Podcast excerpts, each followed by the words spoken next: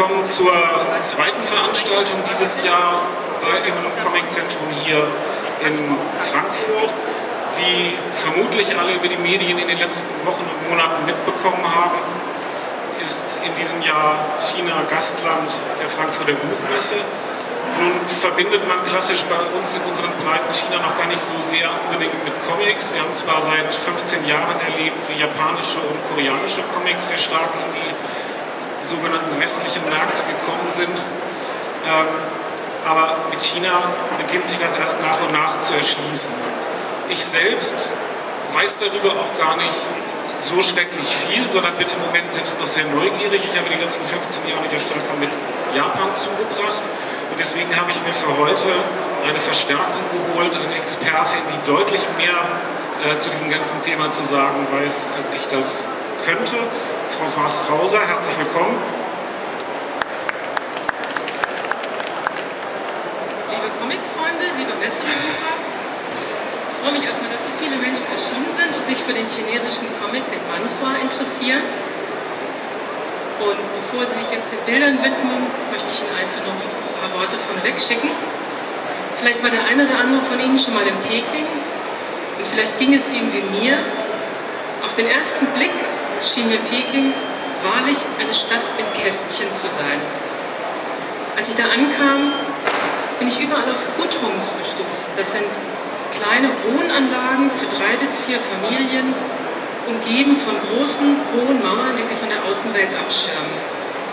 Und ich kann mich noch erinnern an den Weg vom Hotel ins Zentrum, der führte durch eine ganz bizarre Stadtlandschaft mit nichts als grauen, hohen Mauern. Ich bin dann über eine Stunde durchgefahren, das war ganz faszinierend. Als ich dieses Buch das erste Mal in der Hand hielt, hatte ich das Gefühl, das passt ganz wunderbar zusammen, weil Peking ist ja schon eine Stadt in Kästchen. Die muss man eigentlich nur noch abmalen. Und auch wenn die Hutungs mittlerweile zu großen Teilen verschwunden sind, ist das Ideal trotzdem geblieben, dass man sich in seinen vier Mauern ein Stück privates Leben erhält. Und wenn man heute über die Mauern der verbliebenen Hutungs blickt, schaut man immer in einen Ausschnitt der Realität und des Alltags. Und es gibt noch einen Grund, warum gerade der Mann ganz besonders gut zu China passt. Es passt nämlich gut zum Chinesischen. Jedes Zeichen ist ein Wort und jedes Zeichen ist einzigartig im Chinesischen, wie ein Bild. Und dementsprechend schwer zu lernen. Und es ist kein Wunder, dass bis 1949 sehr viele Chinesen noch Analphabeten waren genau für diese Menschen wurde bereits in den 1880ern die ersten sogenannten Lianhuanhua auf den Markt geworfen. Das sind kleine, handgroße Comics, die einen ungeheuren Zuspruch hatten. Also jeder hat das gelesen, äh, pro Seite ein Bild, drunter ein kurzer Satz. Und diese Lianhuanhua haben die Menschen begleitet, eigentlich bis heute, als Abenteuergeschichten, als saftige Schnulzen und natürlich auch als Medium der religiösen und politischen Propaganda. Aber in einem Punkt bricht der Manhua mit, mit der Tradition der Lernmanhua. Er bildet nicht mehr ab, was die Menschen denken sollen, sondern er bildet ab, was sie wirklich denken. Wenn Sie später sich die Bilder anschauen, werden Sie feststellen, da gibt es durchaus einige überraschende Aspekte. Zum Beispiel, dass die Manhua oft sehr offen und kritisch sind. Das ist sicherlich eines der Genres auf dem chinesischen Büchermarkt, die am wenigsten von Zensur betroffen sind. Wohl auch aus wirtschaftlichen Gründen, weil die großen Verlage möchten die jungen Menschen erreichen und das schafft man nun mal nicht mit weichgespülter Ware. Sie werden auch feststellen, dass sehr viele aktuelle Themen drin sind, die sich gar nicht so sehr von dem unterscheiden, was wir im Westen äh, als Problem bezeichnen würden. Generationskonflikte zum Beispiel. Auch der Konflikt zwischen denen, die das alte China erhalten wollen, denen, die bedingungslos in die Zukunft streben und all den anderen dazwischen. Aber der wichtigste Grund, warum ich finde, man sollte wirklich einen Blick auf die chinesischen Manhua werfen, ist ganz einfach ist eine Einladung, sich China mal durch chinesische Augen anzuschauen. dabei wünsche ich Ihnen später ganz viel Spaß.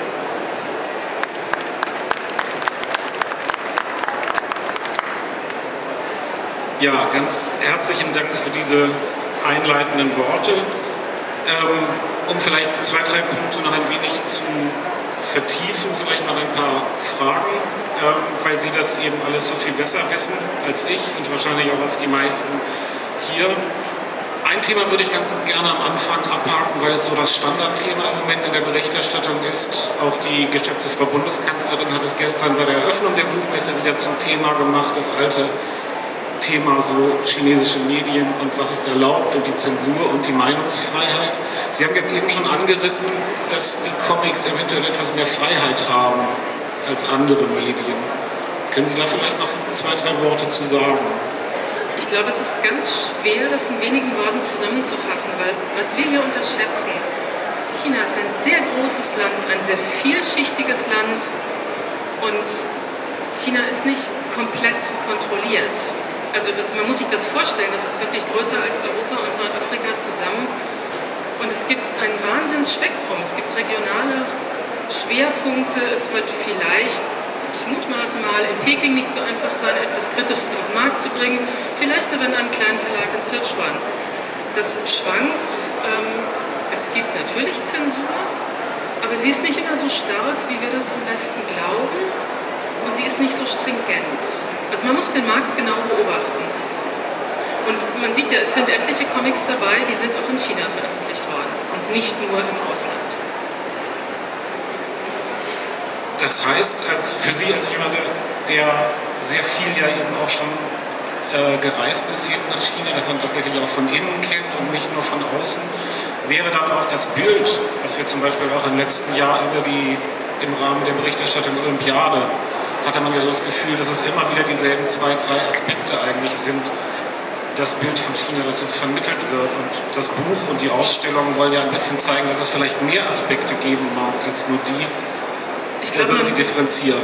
Man muss wirklich, man braucht Mut, um sich einzugestehen, dass man vielleicht ein ganzes Land, eine ganze Kultur nicht in drei Sätzen umreißen kann. China ist sehr vielschichtig. Ich meine, machen Sie mal eine Aussage über ganz Afrika oder ganz Europa. Also man muss es wirklich auf so einem auf so einer großen Ebene vergleichen. Und es ist natürlich einfacher, griffige Bilder zu verkaufen. Und ich glaube, da rührt das her. Man möchte das hören, was man schon kennt. Also ich will da jetzt gar nicht so in die Einzelheiten gehen. Man muss einfach Mut haben, nicht immer nur das zu reproduzieren, was sowieso schon gemacht wird. Und das passiert mir zu wenig in der Berichterstattung. Da sind die Comics auch ein ganz wunderbarer Moment, sich ein eigenes Bild zu machen. Weil das sind ja Chinesen, die da malen. Das ist ja wir gucken sowieso viel zu wenig drauf, was man im Lande selber, was in China selbst oder auch von Chinesen hier im, Ausland zu China gesagt wird. Wie stark kann man sich denn vorstellen, wird das, was wir zum Beispiel hier sehen, also wird diese Comic-Welt tatsächlich jetzt von ich weiß, es gibt keinen durchschnittlichen Chinesen, wie es auch keinen durchschnittlichen Europäer gibt. Aber wie stark ist denn tatsächlich im eigenen Land die Wahrnehmung dieser Autoren und dieser Comic-Welt? Kann man dazu etwas sagen? Das wächst unheimlich. Also für junge Chinesen, ähm, ich denke, es gibt natürlich auf der einen Seite die Manga aus Japan in Übersetzung, aber eben auch die chinesischen Manhua. Und natürlich sind die sehr wichtig für die städtische Jugend. Und die ist halt natürlich auch eher trendangebend als, naja, dem Lande, wie in Deutschland auch. Also es ist schon, es ist ein Trend und der wächst. Ist das vergleichbar mit anderen Teilen der Jugendkultur? Also einige der Geschichten zum Beispiel in dem Band beschäftigen sich auch mit der Musikszene, die ja offensichtlich auch so einen rebellischen Touch zu haben scheint in bestimmten Punkten. Zum Teil. Also ich glaube, da muss man auch wieder ganz arg unterscheiden. Also mir ist aufgefallen, wenn ich in Shanghai unterwegs war, dann war alles immer sehr modisch. War ich in Peking unterwegs, dann war das viel rebellischer. Da gibt es ganz große regionale Unterschiede und natürlich hängt das ein bisschen zusammen. Ähm, ich denke, die Jugend probiert sich aus und sie probiert das an vielen Fronten. Das haben wir noch auch. Was in Ihrer Einladung eben schon anklang, ist, wenn wir jetzt konkret auf diese riesige Stadt Peking gucken, es ist in der Tat eine Stadt, die sehr, sehr stark im Umbruch ist ähm, alte Strukturen, die man gewohnt war. Sie sprachen so schön von diesen Vierteln, die verschwinden und vielleicht auch ein Stück Geschichte verschwinden lassen. spiegelt sich das Ihrer Meinung nach denn tatsächlich dann im Denken dieser Jugendlichen anders wieder, als vielleicht Alltag Jugendlicher bei uns ist, durch diesen starken Umbruch? Ich könnte mir vorstellen, dass es für die Jugendlichen ein Thema ist, die davon betroffen sind. Also wer selbst Familienmitglieder hat, die in einem Hutung wohnen, in diesem traditionellen Wohnviertel, und das verschwindet, dann ist das natürlich ein ganz wichtiger Aspekt. Aber ich würde jetzt nicht sagen, dass das für jeden von Interesse ist. Und man sieht das ja auch in dem äh, Buch selbst, das sind ganz unterschiedliche Themen das ist eben nur ein Teil davon. Also ich denke, man spricht darüber in der Stadt, aber es ist nicht so, dass es jetzt eines der wichtigsten Themen wäre. Ehrlich gesagt glaube ich, dass viele auch gerne in einer modernen Wohnung wohnen, obwohl ich persönlich diese Hutungs ganz toll finde, aber das teilt nicht jeder, diese Meinung. Das Leben in diesen Hutons, was vielleicht jetzt wiederum aus städtischem Blick Europa seltsam ist, scheint auch sehr viel enger das Zusammenleben der Generationen noch ausgespielt zu haben. Was in manchen der Beiträgen des Buchs ungewöhnlich ist, ist, dass man tatsächlich Kinder sieht mit ihren Großeltern und nicht in so platten Bildern, wie man das bei uns macht. Ach, damit haben wir jungen Leute nichts zu tun, sondern dieses Zusammenleben. Ist das etwas, was noch spürbar ist im Alltag oder löst sich das mit auf? Ich glaube, das hat auch ganz pragmatische Gründe. Das hat was mit Wohnungsnot zu tun. Also ich glaube, viele junge Chinesen träumen von ihrer eigenen Wohnung, solange sie keine Kinder haben. Später ist das dann anders, weil dann kommt das Betreuungselement dazu. Aber eigentlich träumen die auch von einer eigenen Wohnung. Aber nicht jeder kann sich das leisten. Und deswegen lebt man automatisch enger zusammen. Das ist natürlich ein Ideal, aber ich glaube, die Jugendlichen, die diese Comics lesen, die ein bisschen rebellischer sind, die wissen auch die Freiheit zu schätzen einer eigenen Wohnung.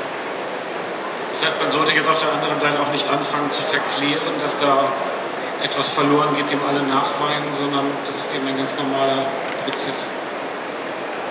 Haben wir bei uns auf dem Dorf auch. Also es ist gar nicht so anders, wenn man wirklich schaut. Also die, der Alltag in China und in Deutschland, ich finde, der ist manchmal viel ähnlicher, als man das so von außen glaubt. Das finde ich jetzt sehr spannend, weil man das erstmal nicht äh, vermuten würde lässt sich das so in Worte fassen, was, diese, was, was die Parallelen sind, dass man sagt, ach, ist ja eigentlich alles wie zu Hause? Ganz so wird es ja nicht sein. Es ist eine Kultur, die sehr städtisch ist.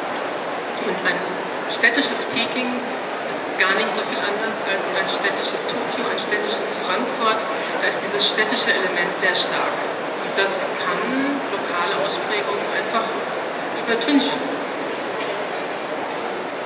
Nun haben Sie ja eben schon angedeutet, dass die Geschichte des, ich nenne es mal im weiten Begriff Erzählens in Bildern, eine sehr, sehr lange eigentlich ist in ja fast allen asiatischen Ländern. Ich will jetzt keine, keine Geschichtsaufarbeitung machen und sagen, die 5000 Jahre spulen wir jetzt nochmal schnell ab. Aber Fakt ist schon, am Anfang hatten diese Bildergeschichten tatsächlich eher einen erzieherischen Impetus in der Entstehungszeit. Oder ist das auch wieder falsch interpretiert? Ich glaube, man muss es mal so sehen. Man hat in China bis zu Beginn des 20. Jahrhunderts alle offiziellen Dokumente in einer Kunstsprache geschrieben, im sogenannten Wenyan. Und die ließ sich nur nach ganz langem Studium überhaupt erst erlernen. Also da, wo Sprache wirklich ein Mittel der Macht ist, wenn man sagt, niemand kann diese Dokumente lesen, kann die offiziellen Erlasse erlesen, es sei denn, er ist darin geschult. Das muss man aber trotzdem mit dem Volk kommunizieren. Man muss ihm ja klar machen, was man von ihm erwartet, wenn man jetzt ein Machthaber ist. Und da sind natürlich dann Comics ganz wunderbar. Da reicht es, wenn man ein bisschen lesen und schreiben kann. Und man kann trotzdem sehr bildhaft darstellen und auch in, in sagen wir mal, kurzen Anweisungen, wie der Mensch sich verhalten soll. Und sei es jetzt aus der Politik oder aus der Religion, immer wenn Menschen glauben, sie möchten sie hätten das Recht, anderen mitzuteilen, was sie tun sollen, dann greift man eben gerne zum Bild, wenn man die Menschen nicht bilden möchte, im wahrsten Sinne des Wortes. Lässt sich in diesem Prozess festmachen, wann diese Geschichte dann ins Wanken kam? Denn die Beiträge, die wir hier sehen, folgen ja jetzt vielleicht nicht unbedingt diesem Impetus, sondern sind tatsächlich freier künstlerischer Ausdruck einzelner Autoren. Das ist eine ganz moderne Geschichte. Also wenn man jetzt in China schaut, diese sogenannten Yanhuanhua oder auch Plakate, andere Bilder, bis nach der Kulturrevolution war das eigentlich fast immer mit einem politischen Hintergrund behaftet. Das hat sich eigentlich erst so Hand in Hand mit der Öffnungspolitik ergeben, wie überall auf dem Buchmarkt, dass man sich so ein bisschen von der Politik gelöst hat. Und ich glaube, dieser Trend zum richtigen reinen Manchor, der ist also frühestens Ende der 80er. Vorher gab es das eigentlich nicht. Da gab es diese handgezeichneten Donald Duck abgemalt vom Original, sehr süß auf der Straße. Also ist offensichtlich nicht das Original. Mit eigenen Texten oder mit den gleichen Texten? Äh, das kann, kann, ich nicht genau sagen, weil man auch so gar nicht so richtig erkannt hat, wo es herkam. Es waren abgemalte Comics, Asterix, äh, Tintin oder Donald Duck und dann handschriftlich mit äh, chinesischen Sprechblasen versehen. Das wird mit Sicherheit Frau von Sinnen noch beschäftigen, wenn sie am Wochenende hier über die Enten reden will. Es Wahrscheinlich zeigt, ist da noch was, was in ihrer Sammlung fehlt. Es zeigt zumindest, dass der Drang nach einem Comic sehr groß ist. Sonst hätte man das nicht getan. Nun sind 20 Jahre in der Tat eine, eine sehr, sehr kurze Zeit und ich glaube, man merkt das auch noch, dass die Szene sich im Gegensatz zu anderen Märkten gar nicht so gut kategorisieren lässt, als wir anfingen, uns mit den Kollegen von Xiaopan und dem, was sie uns aus China vermitteln, also unser Partner in Frankreich, der auch dieses Buch konzipiert hat, begannen auseinanderzusetzen so Interviewanfragen von den Journalisten kamen, kam so klassisch, ja, bei dem Manga, das wissen wir jetzt, große Augen. Wie ist denn das bei den Chinesen? Was ist denn das Typische am chinesischen Comic? das lässt sich, ich meine, bei Manga lässt sich eigentlich auch nicht so kurz fassen, aber das lässt sich ja so gar nicht greifen. Man hat das Gefühl, das ist eine unendliche Stilvielfalt. Total, das ist doch das Spannende daran, dass man sich da noch ausprobiert, dass man da noch einen Stil sucht, dass alle Stilrichtungen auch möglich sind. Ich meine, ich habe dieses Buch ja auch intensiv gelesen. Ich glaube, ich bin eigentlich nicht mehr ganz die Zielgruppe altersgemäß äh, für diese Manga-Manhwa-Geschichten, aber ich fand es ganz toll, weil es so unterschiedlich war. Also jeder Künstler hatte einen anderen Zeichenstil, auch wenn ich da jetzt nicht die Expertin bin, aber das ist wirklich äh, offensichtlich und das ist faszinierend. Die probieren sich noch aus. Es ist ja so das ist ja quasi die Geburtsstunde einer ganz neuen Kunstrechnung. Und das ist echt faszinierend. Das kann ich komplett nachvollziehen. Weil, wie gesagt, uns ging es genauso, dass wir gesagt haben, welche unglaubliche Bandbreite ist da. Gab es unter den Beiträgen denn jemand, ja, einen oder den anderen, der selbst eine anerkannte Expertin wie Sie noch mit etwas Überraschendem Neuem konfrontieren konnte? Ich glaube, was mich überrascht hat, war, dass viele sehr tiefe Gefühle haben durchblicken lassen, sehr privat. Das ist ja eine Geschichte in dem Buch, da geht es um einen ganz persönlichen Verlust und das ist etwas, was normalerweise in China nicht sehr thematisiert wird. Und ich fand das ganz mutig dass, sich da, dass da jemand so sein Innenleben zeichnet. Ist nochmal ein Unterschied, ob man einen Roman schreibt oder ob man das wirklich so drastisch darstellt. Fand ich ganz faszinierend, ja. Tut in der Tat an einigen Stellen auch geradezu weh beim Lesen, wenn man das so nachvollzieht. Das kann ich ja. durchaus verstehen. Da wir gerne auch offen sind, übrigens Fragen, die es eventuell gibt, aus dem Publikum zuzulassen, werfe ich zwischendurch den klassisch den Blick in die Menge. Jetzt gucken gar nicht gleich wieder alle betreten auf den Boden, das ist eigentlich bei fast allen Veranstaltungen so, aber es soll wirklich eine Einladung sein, dass wenn man Fragen zu diesem Thema hat, man sie auch gerne stellen kann. Nein, da geht der Blick nach oben, das ist schön. Ich komme mal nach vorne. Hallo. Ähm, ich, ich, wüsste gerne, auf welchen Wegen in China äh, Comics äh, verteilt werden, ob es die auch in so schönen, äh, schönen Büchern im Buchhandel ganz normal gibt wie hier oder ob das eher so eine Underground-Szene ist, dass es gibt Zeitschriften läuft. Es gibt beides. Es gibt sie auch ganz normal im Buchhandel. Ähm, und natürlich gibt es auch eine Underground-Szene, ganz klar. Ich denke, das hängt ein bisschen davon ab, ähm, welche Themen da auch zur Sprache kommen. Also die im offiziellen Buchhandel sind sicherlich ein bisschen angepasster als die, die man in der Underground-Szene findet. Aber die ist sehr stark in China, ja. vor allen Dingen gerade in Peking. Nee, das Buch selber nicht, aber die Zeichner oder Autoren oder wie man das jetzt dann nennt, sind äh, zu großen Teilen in China bereits veröffentlicht. Es gibt ein paar, die äh, Erstlingswerke, aber es gibt auch etliche, wenn Sie ins Buch reinschauen, wenn Sie feststellen, dass da durchaus ganz bekannte Gesichter dabei sind. So, jetzt konnten alle beobachten, dass der freundliche Herr da gerade eine Frage gestellt hat, erstaunlicherweise immer noch unverletzt und am Leben ist. Insofern kann man daran lernen, dass wenn man auch eine Frage hat, man das gut überstehen würde. Deswegen schaue ich nochmal in die Runde.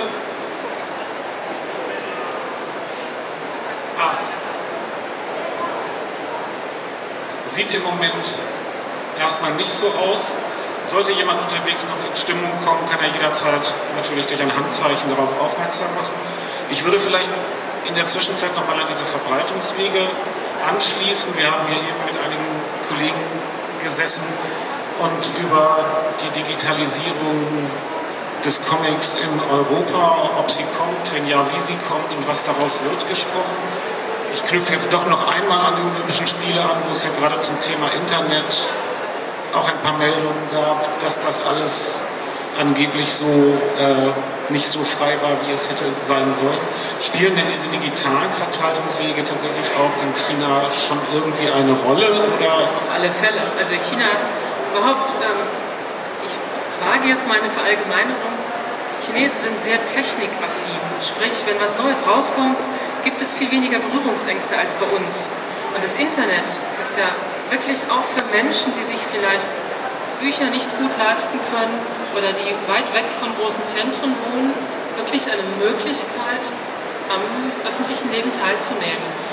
Es gibt natürlich eine Zensur und ich kann nur von mir selber reden, wenn ich in China war, habe ich sie selber nicht gemerkt. Das heißt nicht, dass es sie nicht gibt, aber das heißt auch, dass sie nie allumfassend sein kann und vielleicht auch nicht soll, weil natürlich ein Interesse da ist, äh, einen Anschluss an die Welt zu bekommen.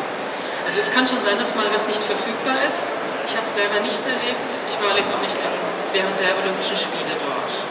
Da wird man natürlich etwas mehr aufgepasst haben. Aber insgesamt ist es ein ganz wichtiger Aspekt, ja dieser Moment der Öffnung der Welt ist einer, äh, wo ich mal an das Frühstücksfernsehen von gestern Morgen anknüpfen muss. Da gab es, ich habe das zufällig im Hotel gesehen, also nicht, dass ich es jeden Morgen gucke, aber da gab es so einen trolligen Bericht ähm, wegen der Buchmesse. Schau an, jetzt gucken wir uns mal die Chinesen an, sind genau wie Japaner, kommen im Bus, steigen über eine halbe Stunde aus, machen ganz viele Fotos, fahren in die nächste Stadt. Ich nehme mal an, da es bei den Japanern nie gestimmt hat, dass sie so sind, wie sie da in solchen Berichten dargestellt werden, dass es auch da nicht ist. Dieser, gerade für junge Leute jetzt diese Frage, was ist mit dem Rest der Welt? Was äh, ist in Europa, Amerika etc., ist das ein großes Thema, was vielleicht auch gerade seit letztem Jahr noch wichtiger ist? Und ich muss auch ganz ehrlich sagen, es ist sehr, sehr überraschend, wenn man in China unterwegs ist, was die meisten Chinesen über die Welt wissen und nicht sehr viel. Sie interessieren sich sehr, saugen das sehr auf. Und auch wenn vielleicht nicht immer alles stimmt, was man über die Welt weiß, es ist unheimlich großes Interesse da. Und es ist manchmal schlichtweg peinlich, sich zu überlegen, was der normale deutsche Besucher über China weiß, wenn er hinfährt und was er für Fragen gestellt bekommt, wenn er in China unterwegs ist, vor allen Dingen in den Städten. Also ich kann nur selber sagen, ich war ein Jahr dort nach dem vierten Semester und ich habe mich wirklich geschämt zu sehen, dass Studenten nach dem zweiten Semester im Germanistikstudium perfekt Deutsch sprachen und mich auf Schriftsteller angesprochen haben, die ich selber noch nie gehört hatte. Das war wirklich äh, ein Moment der persönlichen Scham. Das heißt, da werden wir schon wieder mit PISA konfrontiert, indirekt bei den Reisen. Und bevor man losfährt, muss man sich dann erstmal in deutscher Kultur kundig machen, damit man mit den Chinesen sich adäquat unterhalten so kann. Ist aber wahrscheinlich ein Thema, was tatsächlich, wenn man PISA glauben kann, bei anderen Ländern auch gilt, was deutsche Reisende angeht. Ich glaube einfach, es hat auch was mit der chinesischen Kultur zu tun. Da ist Bildung etwas ganz Großes. Und nicht nur, weil man einen guten Job braucht oder sucht, sondern einfach per se ist das ein Wert. Es ist schön, Dinge zu wissen.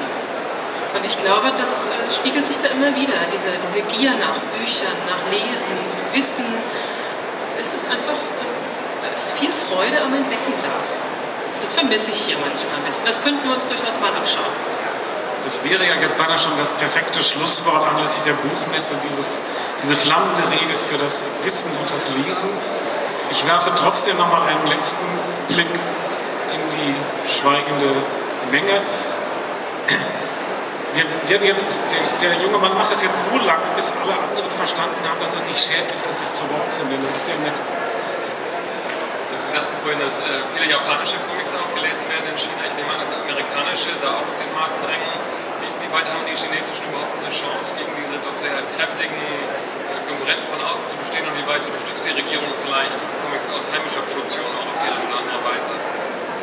Also ob die Regierung das unterstützt, kann ich Ihnen jetzt gar nicht sagen. Das weiß ich nicht.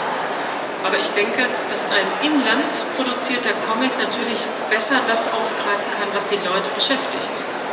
Und die, ich sag mal, die, die Probleme eines Heranwachsenden in China mögen dem eines Heranwachsenden in Japan ähnlich sein, aber dieselben sind sie nicht.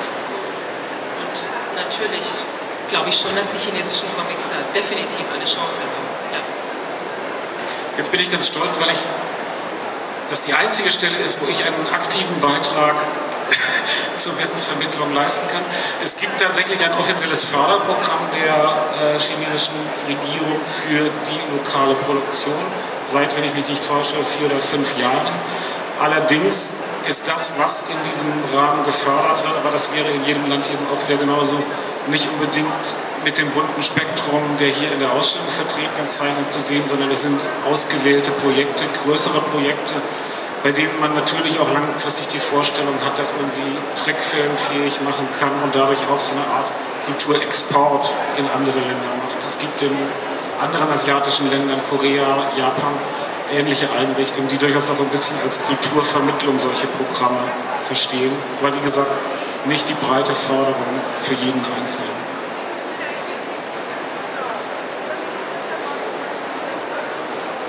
Wir wollen ja niemanden quälen. Insofern, wenn jetzt, glaube ich, keine Fragen mehr kommen, kann ich Sie höchstens nochmal anschauen und sagen, gibt es jetzt noch die ultimative letzte Botschaft, die Sie unbedingt zu dem Thema Comic und China loswerden wollen und nicht losgeworden sind?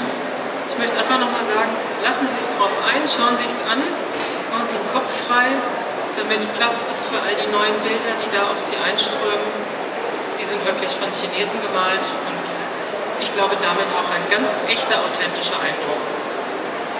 Ja, dem kann ich mich nur anschließen. Sowohl Ausstellung als auch Buch sind für alle offen und ich hoffe, dass wir dazu ein bisschen was beitragen können mit diesem Projekt und der Zusammenarbeit, auch die wir hier machen, dass dieses Fragezeichen und das Unbekannte über China ein bisschen kleiner wird und dass alles ein bisschen normaler wird in einer Welt, die sich global nennt, aber an, nicht an allen Stellen wirklich global ist. Wenn wir dazu einen Beitrag leisten können, sind wir, glaube ich, beide sehr glücklich. Vielen, vielen Dank an Frau Hauser und vielen, vielen Dank für alle, die tapfer zugehört haben, auch wenn sie sich nicht getraut haben, Fragen zu stellen.